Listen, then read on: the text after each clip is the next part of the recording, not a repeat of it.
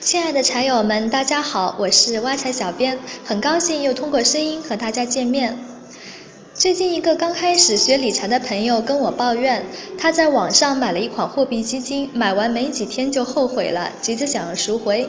原来我的这个朋友是挑了购买当天收益率最高的一款产品，但是买完后发现收益率下降非常快，短短几天时间，收益率已经低于很多同类产品了。我仔细看了这款货币基金的情况，因为基金规模小，所以收益率波动很大。从历史收益情况来看，收益也不是。很乐观。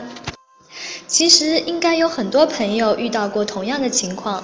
刚开始买货币基金的时候呢，只考虑到收益率，很多网站也会把当天收益率最高的产品放在最显眼的位置。虽然货币基金是目前最简单方便的理财方式之一，但是要选好货币基金还是需要掌握一些方法的。以下呢是小编整理的几个简单易用的方法，供初学的财主们参考。首先，我们需要看基金规模，规模大的货币基金会有一定的规模效应。基金规模越大，它所花费的一些固定交易费用，平均到每个基金的份额就会减少。所以呢，规模大的货币基金收益水平一般比规模小的稍微高一点。另外，规模大的货币基金流动性风险小，净值波动相对也不剧烈。第二呢，是要看长期收益率。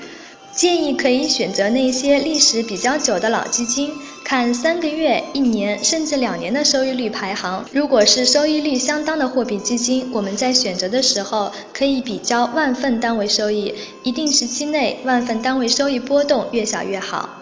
第三呢是考虑便捷性，财主们要仔细看基金赎回的到账时间和赎回限制。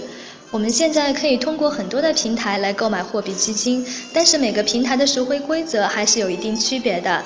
比如赎回到账的时间，虽然很多平台都宣传最快可以实时到账，但并不是所有的情况都可以实时到账的。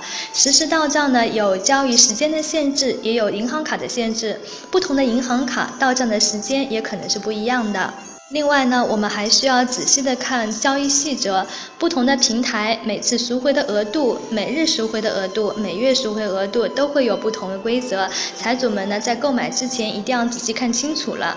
好了，小编我在这里就不多啰嗦了。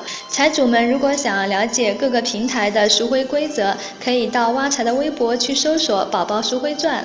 感谢财主们的收听。